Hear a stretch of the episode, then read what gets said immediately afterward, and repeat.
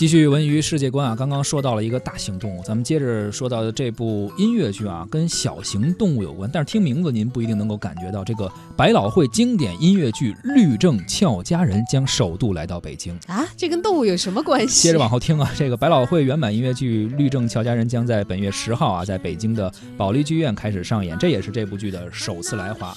音乐剧的《律政俏佳人》改编自好莱坞的同名电影，二零零七年在百老汇首演，一举获得了当年的托。尼奖的七项提名啊，随后成为了英国奥利弗奖最佳音乐剧的得主。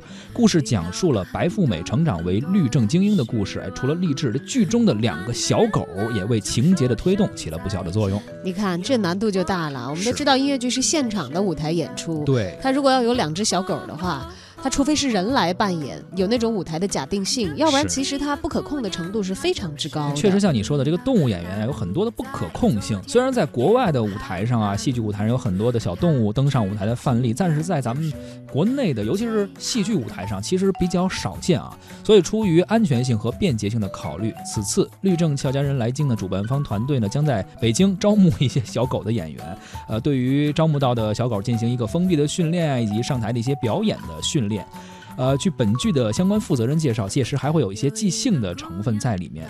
两只小狗在音乐剧中的表演的比重将占到百分之三十左右，需要在舞台上完成奔跑，还要和演员的一些互动的动作，这挺有意思啊。哎，不像是《律政俏佳人》这个标题所能涵盖的内容啊，还有小狗演员和白富美的互动啊。没错。不过有着在百老汇演出的那么辉煌丰富的经验，然后又有着获得托尼奖七项提名的成绩啊，我相信这个律政。俏佳人，应该是非常值得大家去了解一下的。是的，本月十号在北京保利剧院上演，哎，喜欢的朋友可以关注一下。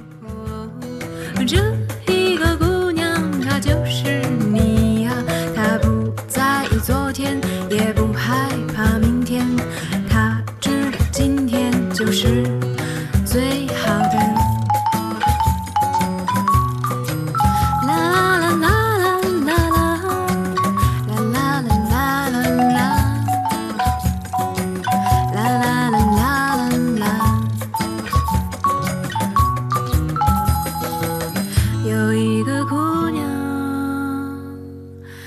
不在意昨天，也不害。